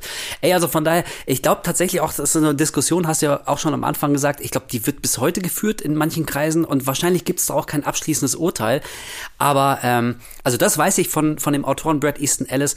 Ich habe äh, diesen vor ein paar Jahren hat er so ein, so ein, ähm, ja, so ein autobiografisches Essay rausgebracht, das heißt White. Da beschreibt er so ein bisschen, also wie er tatsächlich damals äh, American Psycho geschrieben hat, seine Anfänge als, als Autor. Auch so, er schreibt über sein, über sein Kunstverständnis, über Political Correctness, wie es ist, so als, als weißer homosexueller Mann, ähm, der sehr gerne aneckt und manchmal provoziert. Ähm, darf man noch was sagen und so weiter. Ähm, hm. Und also von daher, ich, ich, ich glaube, das gefällt so einem Typen wie, wie Brad Easton Ellis, dem gefällt es schon, so bis heute für so Kontroversen zu sorgen. Also ich, ich glaube nicht, dass, dass er das überhaupt gar nicht mit einberechnet hat oder dass ihn das jetzt irgendwie total schockiert. Aber ähm, ich, ich glaube auch so ähnlich wie er, dass erstmal sowas wie ähm, Kunst ein bisschen komplexer vielleicht ist, als das irgendwie immer auf so die, die allerersten Reize und Reflexe runterbrechen zu können, die man, die man hat, wenn man, wenn man auf die Oberfläche guckt von so einem Werk. Und das passt ja natürlich auch wieder so zur Thematik des Films. Da geht's halt, wie gesagt, um, um Schein, um Oberfläche und dass es so wahnsinnig schwierig ist, dahinter was zu sehen, wenn die, wenn die blank polierte Oberfläche so, so funkelnd und so shiny ist. Also das passt tatsächlich irgendwie alles, ähm, alles ganz gut zusammen. Aber ich meine, das haben wir auch schon ein paar Mal gesagt. Ich, ich für meinen Teil, ich mag immer so Kontroversen. Äh, ich ich finde das immer geil, wenn man sich über sowas äh, echauffieren kann, wenn man drüber streiten kann. Die einen lehnen es ab, die anderen verteidigen es. Und ich finde, dann wird's erst so, so richtig spannend. Und das ist American Psycho für mich ähm, auf jeden Fall. Cool. Musik. Wir Musik. Waren, wir waren gerade, ich will dieses Thema mit den, mit den Mordsequenzen, ich will es noch nicht ganz äh, verlassen, weil wir jetzt nicht nur über das komödiantische Potenzial von Christian Bale gesprochen haben, sondern ähm, eben auch über diese, diese Abhandlung von, äh, von berühmten 80er Jahre Tracks, die er auflegt und dann hält er lange, lange Vorträge darüber, auch über Studio von Genesis und all sowas. Und ähm, da könnte man ja auch drüber diskutieren. Warum? Was, was ist der Punkt von diesen, von diesen langen Monologen, fast schon äh, lehrbuchartigen Aufsätzen über bekannte Popsongs? Was, was ist da deine These dazu? Meine These war eigentlich immer, dass das einfach nur nochmal unterstreicht, dass er eindeutig psychopathisches Verhalten an den Tag legt, dass diese grotesken, gewalttätigen Aktionen, die er bringt und diese super menschenverachtenden Sprüche, die er, die in dem Film gedroppt werden, dass er aber gar nicht darauf den Fokus legt, sondern erstmal eine Abhandlung darüber gibt, wie er diese Musik empfindet und, und redet erstmal so, als würde er so einen Wikipedia-Artikel ablesen über die Entstehungsgeschichte von irgendeinem Album. So, also für mich war das hm. eher sowas, was nochmal seine Unmenschlichkeit unterstrichen hat in diesen Situationen. Okay, okay. Ja. Also wie zum Beispiel das mit dem, mit dem, mit der Geschichte mit Alan Paul, dass er vorher nochmal das so abhandelt wie so eine Nebensache irgendwie. Ja, okay, stimmt. Also ich habe das immer gelesen als, äh, als weiteres Zeichen und weiteren Beleg dafür, dass er verzweifelt, äh, vielleicht nicht verzweifelt, aber dass er auf jeden Fall versucht, irgendwo reinzupassen und sich irgendwie also so konform zu zeigen. Hm. Also das kann doch kein Zufall sein, dass so ein Typ wie Patrick Bateman, wenn er so lange Monologe über Musik hält und irgendwas zu seinem, äh, zu irgendeinem Meisterwerk deklariert und hier bahnbrechendes Stück in der Musik und so, das sind ja irgendwie immer absolut massentaugliche Superhits, die im Radio rauf und runter liefen, so. Also so typisches Radiogedudel. Das waren ganz große, ganz große Hits. Wie gesagt, von, von ja. Genesis und ähm, Hip to be Square und so. Das haben wir heute noch im Ohr. Also, wenn es ihm wirklich um die Liebe zur Musik gehen würde und, und er wirklich so, so tiefe Erkenntnisse Erkenntnisse gewinnen würde und, und so richtige Kunstwerke sezieren möchte, so musikalisch, dann würde ich doch vermuten, dass man, dass man dann wie so Perlen entdeckt und Perlen behandelt, die jetzt vielleicht nicht schon 500.000 Mal im Radio gelaufen sind, die das ganze Land rauf und runter hört. Also stimmt vielleicht nicht immer, aber so ganz falsch ist die These ja wahrscheinlich auch nicht, wenn irgendwas so ein Mega-Erfolg im Radio ist. Naja, dann ist es vielleicht irgendwie so ein bisschen einfacher, ein bisschen eingängiger, dann ist es halt so gefälliger Pop, der möglichst viele Leute erreichen soll und deswegen wären ja solche, solche Sachen auch Superhits. So, also hm, okay. meine, meine These ist, dass der, dass der sich wirklich immer vielleicht bewusst oder unbewusst, aber so so das aussucht, was halt ganz vielen Leuten gefällt, eben so der breiten Masse und und sich das selber so zurecht rationalisiert, dass das irgendwie Meisterwerke sind und er analysiert und interpretiert und sagt, und hier zum ersten Mal kann der gesamte Bandsound so richtig zusammen und was für eine tiefgründige Message dahinter steht. Und letztendlich sind es aber nur total oberflächliche Bubblegum-Pop-Songs, die Leuten Spaß machen sollen. Also, ey, okay. ich, ich habe keine Ahnung, aber weißt du, so habe ich das. Ja, nee, nee, aber so habe ich das immer gelesen. Ja, weil, weil die Verbindung habe ich jetzt nie so groß irgendwie erstellt. Also okay. ich habe in meinem Kopf war das auch nur so eine Nebengeschichte, die einfach nochmal seine seinem Charakter mehr Züge gegeben haben. So. Ja, okay. Aber ja, es ergibt Sinn, was du sagst. also ja, ja, vielleicht. Und also ich meine, ähm, auch da keine Ahnung, ich habe jetzt auch nicht irgendwie jedes Interview mit Brad Easton Ellis gelesen, da wurde er bestimmt auch schon 1000 Mal zu gefragt und hat sich da auch schon sehr oft zu geäußert. Ich weiß es nicht, warum das ganz genau ähm, da jetzt in dieser Geschichte Platz hat, aber auch hier habe ich vorhin auch schon mal erwähnt, wer das Buch noch nicht gelesen hat, der muss sich vorstellen, dass das, was im Film vielleicht zwei Minuten dauert, wenn er über irgendeinen ähm, Song redet, bevor er Leute umbringt, das sind im Buch wirklich ernsthaft. Das sind zehn Seiten. Der redet zehn Seiten über ein Album oder ein Song oder die, die Karriere von Genesis oder Phil Collins. So wie er seitenlang über die Beschaffenheit von Anzügen redet oder von Visitenkarten. Und mhm. da, das ist vielleicht dann auch wieder ähm, also jedes Medium hat ja so eigene Vorteile und das Buch American Psycho könnt ihr euch denken, wahrscheinlich wer es noch nicht gelesen hat, ähm, also das liest sich nochmal auf eine ganz, ganz andere Art als äh, man so, so einen Film guckt. Ähm, also dadurch, dass du im Buch wirklich die ganze Zeit so im Kopf von ihm bist, das ist auch im Präsens geschrieben. Ich frage Jean, ähm, was möchtest du heute essen oder sowas, weißt du? Also mm. das, das fühlt sich schon, du fühlst dich schon im Buch schon viel näher tatsächlich im Kopf von diesem Psychopathen drin als im Film. Auf der anderen Seite, das ist halt wieder der Vorteil von so einem Film.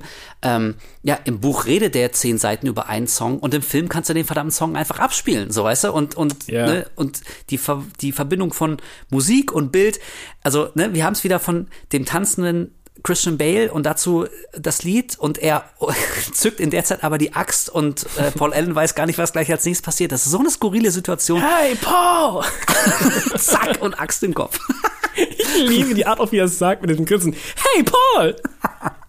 Es ist verdammt lustig. Was sagt das über uns aus? Aber ich, ich finde das ernsthaft, ich finde das sehr komisch, ja. Ja, nee, also das, das war nur so mein Punkt. Ähm, bei allen Nachteilen, die vielleicht äh, auch dieser Film gegenüber der Buchvorlage hat.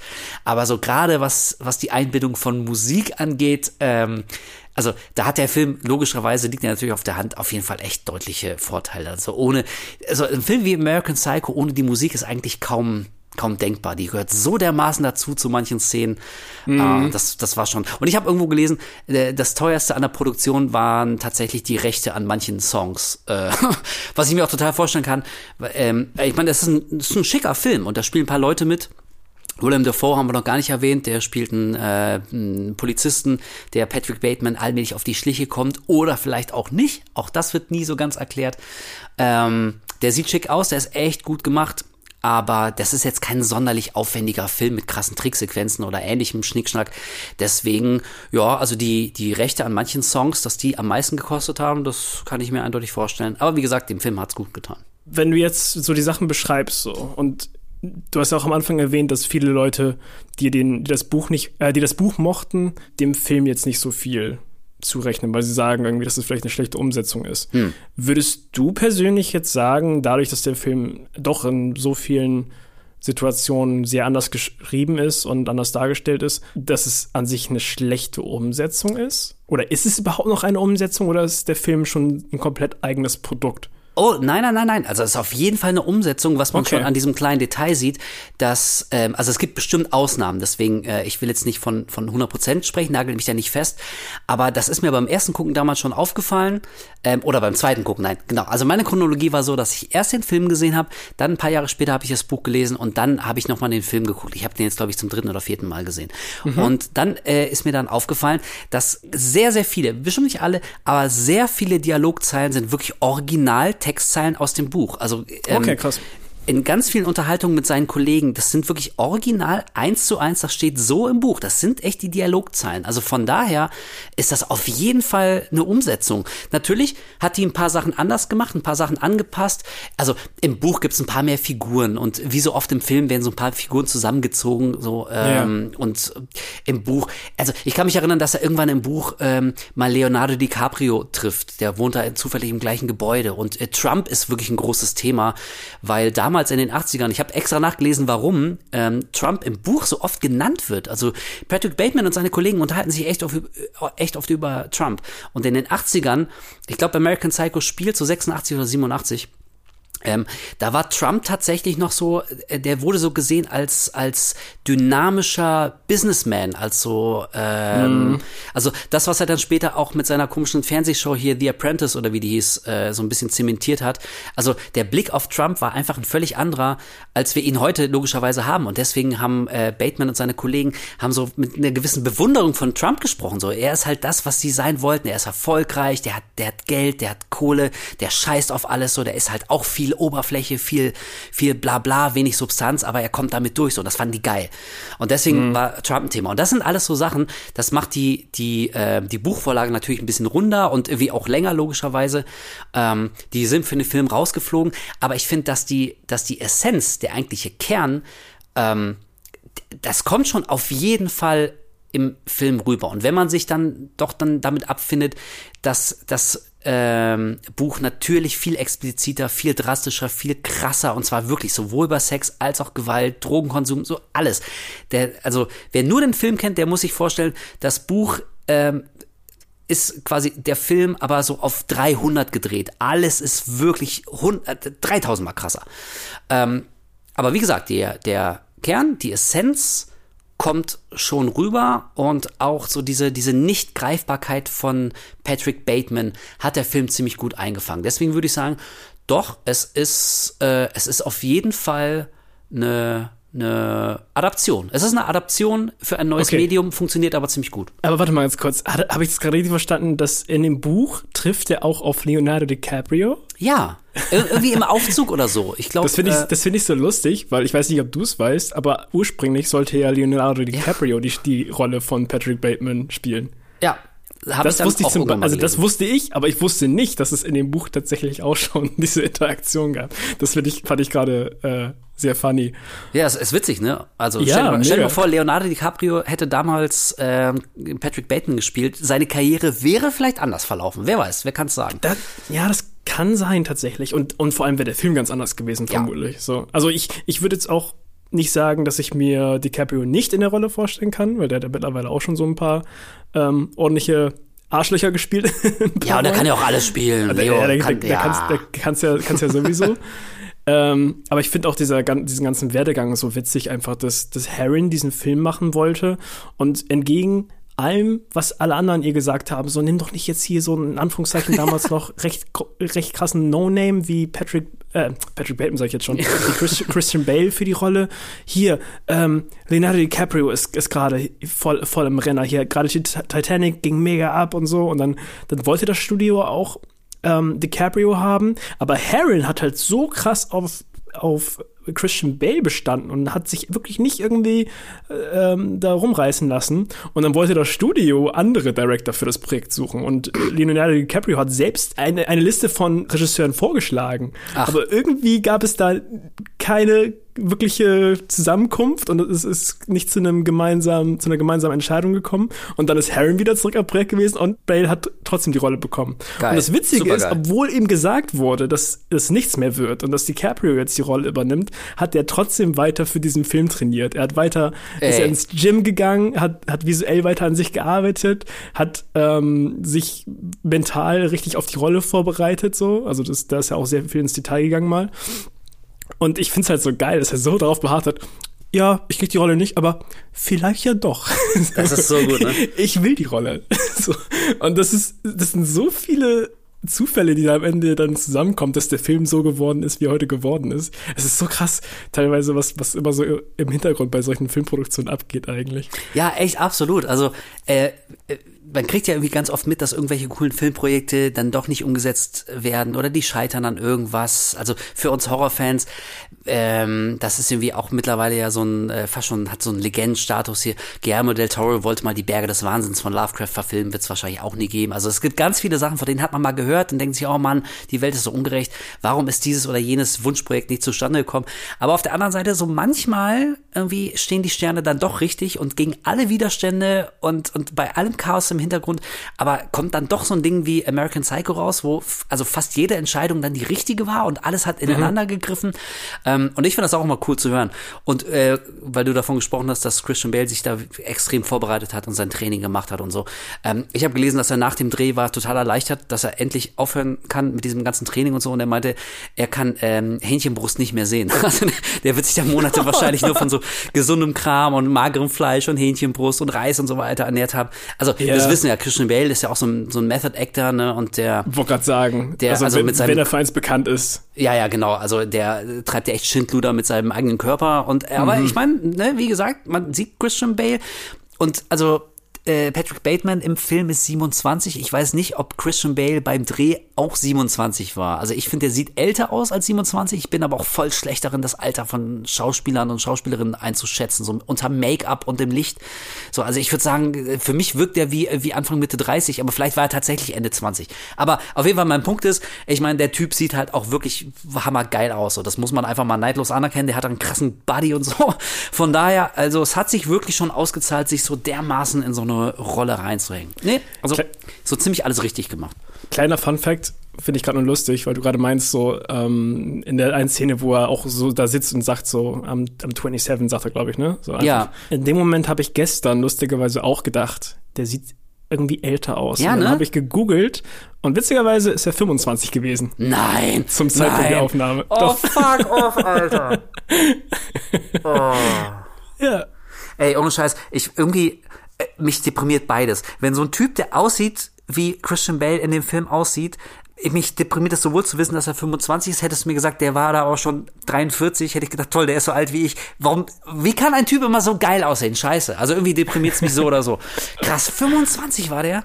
Ja. Jesus Christ, Alter. Abgefahren. Ja, seht ihr mal, ich kann, ich kann, ich bin ganz schlecht zum Alter äh, schätzen von, also von echten Leuten fällt es mir schon schwer. Und äh, bei Schauspielern ist es mir nahezu unmöglich. Krass, 25. Also er Na ist gut. 74 geboren worden, zum Release war er dann halt 26, aber als er das aufgenommen wurde, müsste er 25 gewesen sein. Boah, Alter, wie ich mit 25 aussah. Holy shit, ey. Ich, also, ich möchte jetzt in der Zeit zurückreisen und mir noch die ganze Zeit in die Fresse hauen, wie ich rumgelaufen bin. Und vor allem das Geile ist, in 20 Jahren werde ich das über mich jetzt gerade denken. Es ist ein, Ja, ein, klar. eine nie endende Ein nicht Spirale. endender ja, Zirkel. Ja, genau. ein- eine nie endende Spirale des Selbstekels. Ja, okay, cool. Also nee, unterstreicht doch echt unsere These, dass die allermeisten kreativen Entscheidungen, die da getroffen wurden, äh, von der Wahl der Regisseurin übers Casting, über Inszenierung, ähm, waren tatsächlich die die richtigen. Und äh, also ich würde auch zustimmen, vielleicht hat der Film American Psycho mittlerweile sogar einen besseren Ruf als damals. Ich weiß nicht, ob es wirklich ein richtiger Kultfilm ist, aber es ist, also vielleicht ist es so ein, Och. so ein kleiner Kult. Ja, also gut. Für, für mich, also für mich auf jeden Ah. Fall. Ich, ich würde ihn auf jeden Fall als Kultfilm bezeichnen. Ja, na gut. Ich, vielleicht, äh, keine Ahnung, ich habe so das Gefühl, so der Begriff Kult wird so ein bisschen extrem inflationär benutzt. Also ja, okay, vielleicht, vielleicht, na gut, vielleicht so ein, so ein kleiner. Aber also meine These ist einfach nur, dass sich, glaube ich, der Ruf des Films extrem verbessert hat. Vielleicht sind die Leute irgendwie auch so ein bisschen, ein bisschen entspannter geworden, können das ein bisschen besser einordnen. So die ganz große Kontroverse. Ich meine, gut, das ist jetzt irgendwie auch 30 Jahre her, ne? Im Fall vom Buch, im Fall vom Film ist 25 Jahre her. Ähm, äh, also von daher, äh, ja, kann man das jetzt vielleicht irgendwie auch ein bisschen unbefangener sehen. Und ähm, ja, doch, ich muss echt sagen, so unter dem Strich, ähm, ich wüsste jetzt so spontan auch nicht, wie ich im Jahr 2000 so ein, ein sperriges, seltsames und, und brutales, sexistisches, äh, also wirklich teilweise anstrengend geschriebenes Werk anders verfilmt hätte, wie es Mary Herron gemacht hat. Ähm, von daher, nö, ich würde diesen Film ziemlich als Erfolg verbuchen. Er hätte ja auch, wenn man den Vorschlägen von DiCaprio gefolgt werden, äh, gefolgt hätte, dann hätte er auch von Martin Scorsese, Danny Boyle oder Oliver Stone sein können. Oliver Stone, Scorsese.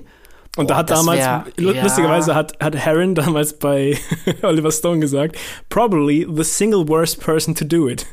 I like Stone stuff, but social satire is not his forte. Social Satire, okay. Das, Ja, das hat, ist lustig. Hat sie damals gesagt bei ihm. Okay. Hm.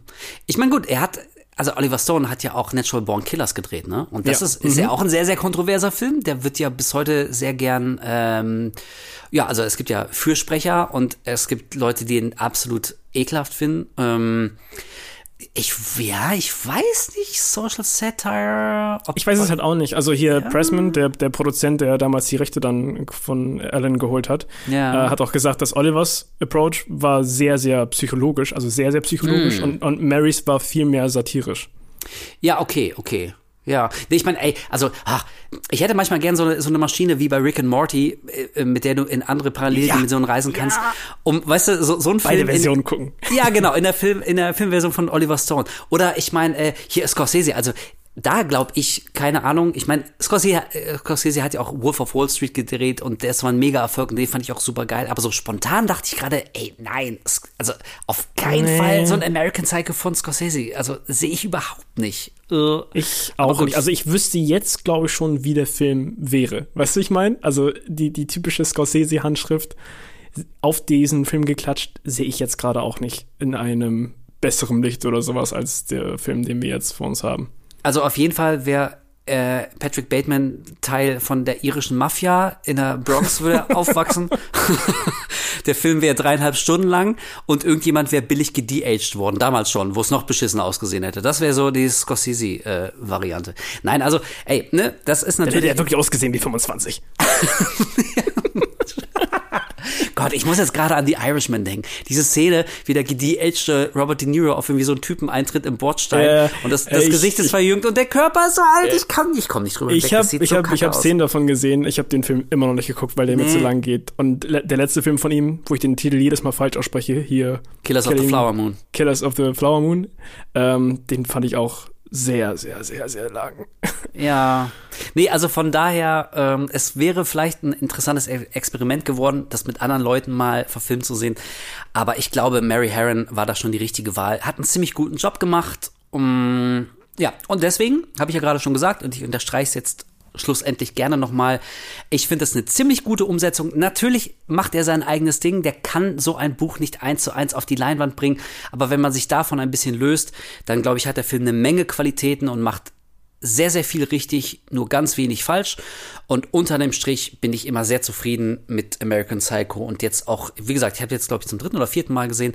Hat mir wieder Spaß gemacht. Ich habe wieder an den richtigen Stellen gelacht. Ähm, ne, ist ein gutes, feines Ding, ein kleiner Klassiker, den ich gerne besprochen habe. Unterschreibe ich komplett so und ich muss auch sagen, ich fand den unfassbar lustig schon wieder zu gucken. Also ich vergesse ich vergesse auch jedes Mal, wie unterhaltsam, also wie nicht nur normal unterhaltsam der ist, sondern auch einfach wie unfassbar lustig. Also gerade das Ende, wo er eskaliert und alles völlig überzogen ist, wo der ATM sagt, dass er die Katze verfüttern soll, und dann schießt er einfach völlig random diese Oma, die einfach da ist, und dann, ah. dann geht er alles los, dann, dann knallen die Polizisten weg, alles explodiert. Er geht erst ins falsche Büro, weil es genau so aussieht. Ja. Er schießt dann den Typen am Eingang, geht raus, fällt nochmal auf, dass der, die, die Putzkolonne da, dass ihn, dass, dass der ihn gesehen hat, geht nochmal zurück durch diese Drehtür, er schießt ihn nochmal, Ey, das ist, da halt durch. Das ist es so ist geil. so drüber und ich finde, ach, ich finde, ich find, der Film hat einen, einen, coolen Vibe. Ich mag einfach alles daran. Ich finde Christian Bale ähm, Darstellung einfach ikonisch schon.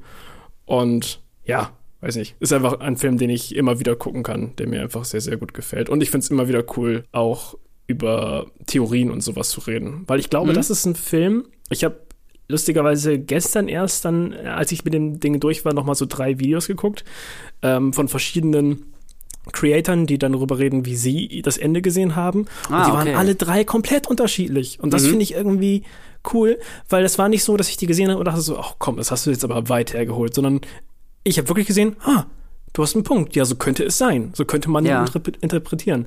Und ich mag Filme, die nicht ein festes, in Stein gemeißeltes Ende haben, sondern wo man wirklich irgendwie drüber diskutieren kann.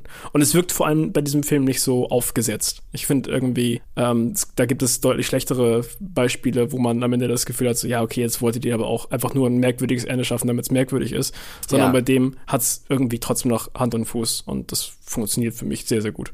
Ja, also ich bin auch Fan von vielschichtigen Enden, die man analysieren und äh, interpretieren kann oder sogar muss, wenn es zum jeweiligen Film passt. Also ähnlich wie du ähm, was mich überhaupt nicht kickt, ist so ein total straighter Film, der auf einmal dann so ein, öh, aber war es nicht vielleicht doch nur am Ende ein Traum Ende hat. Also, weißt du, also das, das brauche ich jetzt nicht, das, das finde ich Schwachsinn. Aber wie wir vorhin auch schon ges äh, gesagt haben, das ist ja das Ironische und vielleicht auch die hohe Kunst, dass sowohl, also zumindest, ich weiß nicht, ob es im Buch, ich müsste das Buch nochmal lesen. Also bevor ich jetzt hier groß über das Buch referiere, wie gesagt, es ist jetzt auch schon 15 Jahre her, dass ich es gelesen habe.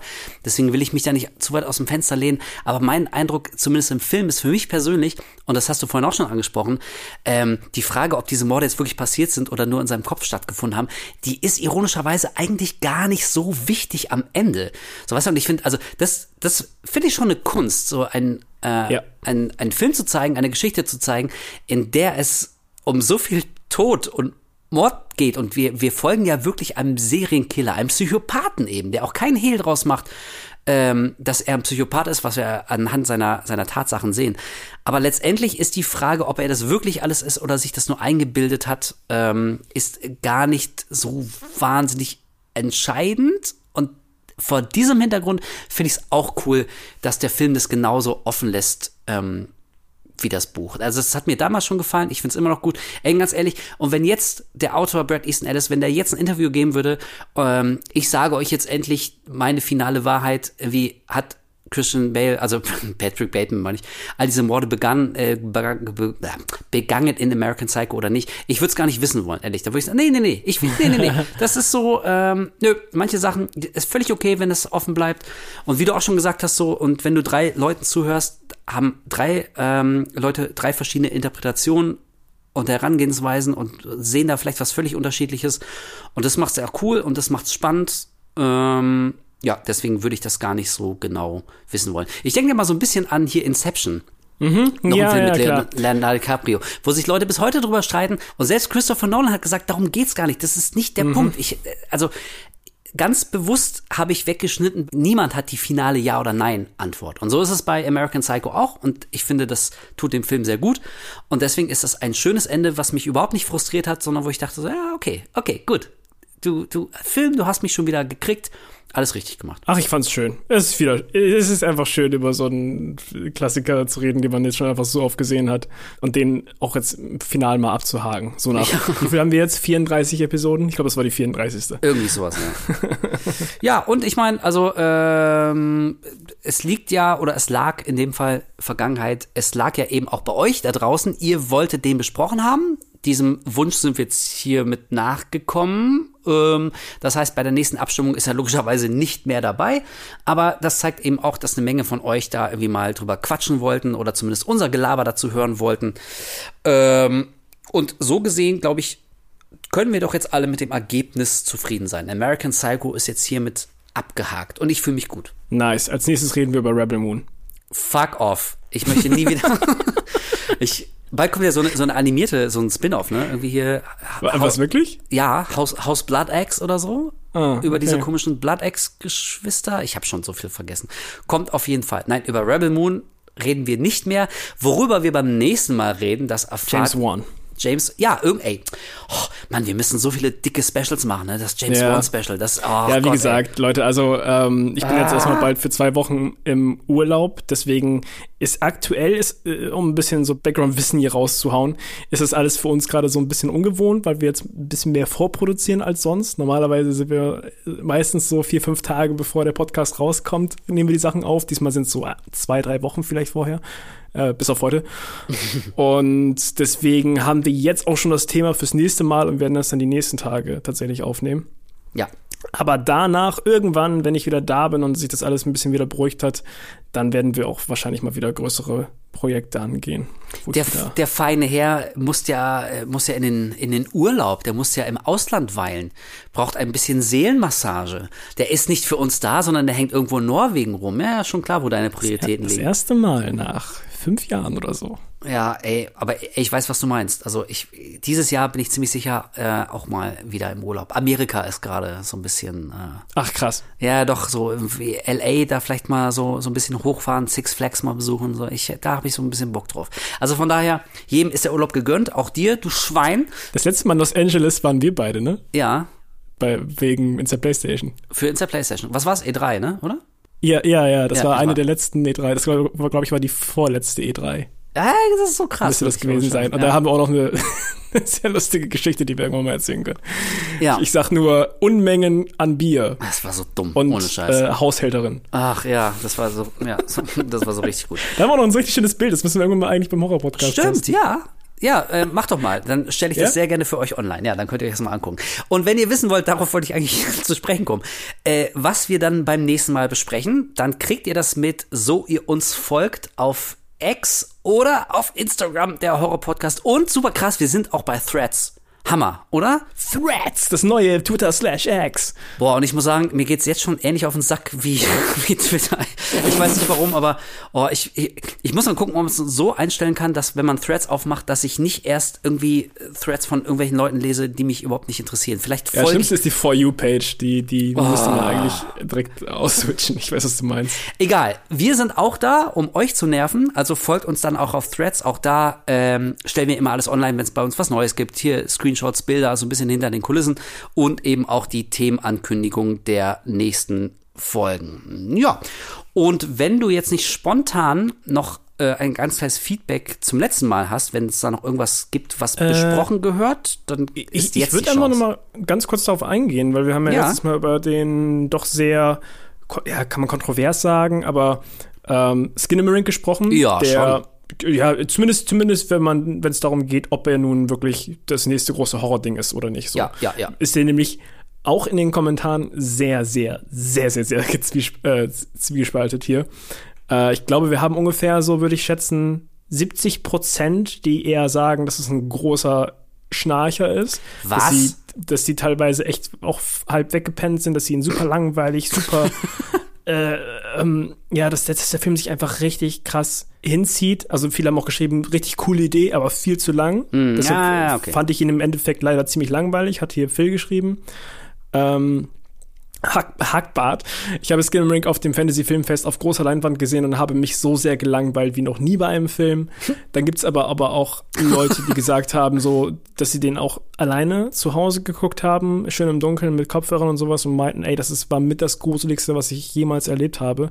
Also es gibt wirklich wie wir auch schon gesagt haben, sehr, sehr gespaltene Meinung zu dem Ja. Film, aber das haben wir erwartet. Und wir haben ja auch, glaube ich, letztes Mal viel darüber geredet, dass wir beide Seiten komplett nachvollziehen können. Deswegen, ähm, ja, eigentlich jetzt nicht groß überraschend. Ich hätte das auch irgendwie erwartet. Ich finde es aber cool, dass viele auch schreiben, dass der Film einfach zu lang ging, weil das hatte ich ja auch irgendwie, das, das Ding, dass ich, dass mir der, glaube ich, als Kurzfilm deutlich besser gefallen hätte oder zumindest als so ein 90-Minuten-Ding. Deswegen muss ich immer noch mal hier Hack gucken. Stimmt, ja, habe ich auch noch nicht gesehen. Hast recht. Hab ich- ja. Stimmt, habe ich auch Da total. gucke ich, glaube ich, mal die Tage mal rein. habe ich wirklich total verpasst, ja, das stimmt. Ja, also ich habe ähnlich, ähm, also ich habe was ähnliches bei, bei Skinamarink erwartet. Es hätte mich jetzt sehr überrascht, wenn die meisten Leute gesagt hätten, ja, das ist auf jeden Fall die absolute Horrorbombe. Ich habe jede Sekunde davon genossen.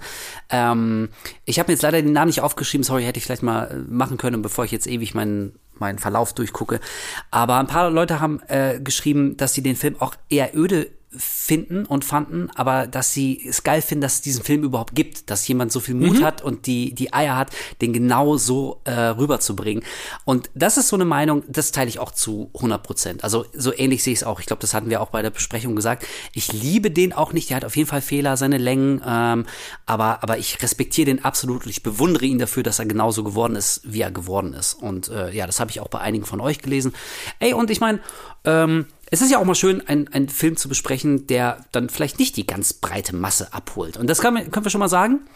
Ähm, also wir werden jetzt nicht irgendwie den Fokus auf so ganz krasse Underground-Filme immer legen, aber es wird immer wieder mal ein paar kleinere Sachen geben, die, die vielleicht die meisten von euch noch nicht gesehen haben. Aber wenn wir der Meinung sind, das lohnt eine Besprechung, darüber kann man reden, oder vielleicht würde es doch einigen Leuten gefallen oder sie würden sich freuen, von einem Film zu hören, von dem sie bis dahin noch nie gehört haben, aber so als Geheimtipp. Ähm, also da könnt ihr euch einstellen, da gibt's immer wieder mal Ja. was. Also wenn, wenn wir das Gefühl haben, wir haben jetzt irgendwie zu viel Mainstream-Kacke hintereinander besprochen, dann brauchen wir irgendwann auch mal so ein kleines Gegengewicht und dann suchen wir uns was aus, was vielleicht so ein bisschen undergroundiger ist. Deswegen haltet einfach die Augen offen. Es bleibt bunt und überraschend hier bei Horror.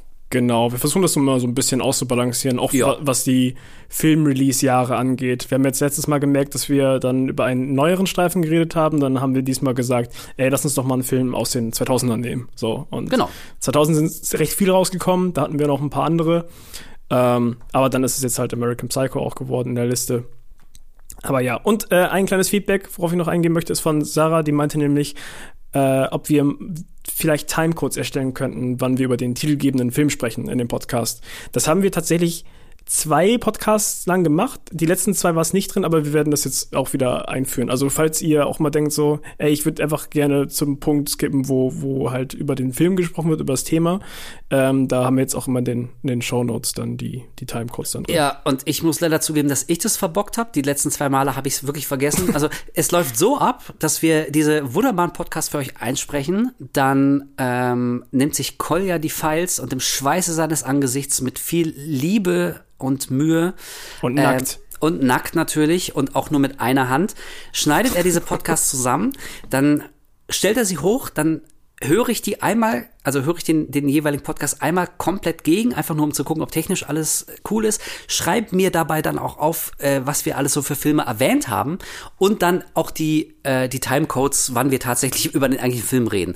Und die letzten zwei Male habe ich den letzten Punkt einfach stumpf vergessen. Also wenn ich sowas vergessen sollte oder euch irgendwas auffällt, irgendwas nicht, nicht richtig ist, äh, auf jeden Fall bitte, wir freuen uns ja über Feedback. Jedem rutscht mal was durch und auch mir und uns und aber mehr mir. Deswegen, also wenn ihr irgendwas vermisst, wenn wir irgendwas vergessen haben, verpasst haben, irgendwas Falsches, äh, haut uns an. Wir werden das dann meistens verbessern, es sei denn, ich bin zu faul, dann bleibt es halt einfach so. Ja, man muss aber auch sagen, das war ja gerade Neujahr und Weihnachtszeit, das heißt, du warst ja auch bei, bei der Family und in der Heimat und so. Also und ich war, war nicht einen Tag nüchtern, das war so geil. Das war richtig, richtig. Deswegen, genau, deswegen war das nicht mehr in den Show Notes. Wolf war betrunken. Ich hatte, ich hatte richtig schön alle Lampen am Glühen, das war so richtig geil. Nein, also diesmal müssen die Timecodes wieder drin sein, also alles beim Alten. Ja, und ich glaube, damit haben wir es dann auch, oder? Stimmt, wir haben gar nicht haben wir, haben wir schon frohes Neues gesagt? Ach nee, stimmt. Ich, ich habe gerade voll die Zeit durcheinander. Nee, vergesst, was ich gesagt habe. vergesst, was ich gesagt habe. Ich bin auch betrunken. Na, endlich mal wieder. Ja, also frohes Neues kann man natürlich immer. Äh, ne? ja, äh, letztes Mal, wenn wir jetzt vorproduzieren. Ich habe vergessen, dass Skin im Rank ja im Januar schon rauskam. Das, ja, ja, klar. Aber ah. also, dann sagen wir halt einfach nochmal frohes Neues, falls ihr irgendwie jetzt erst von, von eurem Mondurlaub zurückkommt. Also damals in, bei der Playstation war das ein Meme bei uns im, im Büro, dass jedes Mal, wenn jemand reingekommen ist, wurde frohes Neues gesagt. Egal welcher Tag, egal ja. welcher Monat. Frohes Deswegen, Neues. Äh, frohes Neues. Frohes ja. Neues. Genau. Ja. So, und damit sind wir auch raus. Vielen Dank fürs Zuhören. Wie immer freuen wir uns, wenn ihr uns äh, ratet, äh, bewertet, abonniert, sowieso uns Feedback, Feed, Feedback gebt, äh, uns fleißig weiterhört und auch Leuten von diesem Quatsch hier erzählt. Äh, das hilft uns, das freut uns und wir hören uns dann heute in zwei Wochen wieder, also nächsten Samstag, zu einem Film. Und das kann ich schon mal sagen, ich sag nicht, was es ist, aber den ich schätze mal, haben mindestens 97 Prozent von euch gesehen. Das ist mein mhm. Tipp. Oha, 97 ist ordentlich. Aber ja, den werden sehr viele gesehen haben. Ja, sehr, genau. sehr viele, glaube ich auch. Ja. Deswegen, haut rein, bleibt gesund und bis Samstag in zwei Wochen. mm, American Psycho. Wie wär's mit German Psycho, du Psycho? Horror erleichterte den Übergang von der angeblichen Unschuld der Kindheit in die wenig überraschende Ernüchterung des Erwachsenenseins und er schärfte außerdem meinen Sinn für Ironie. Brad Easton Ellis.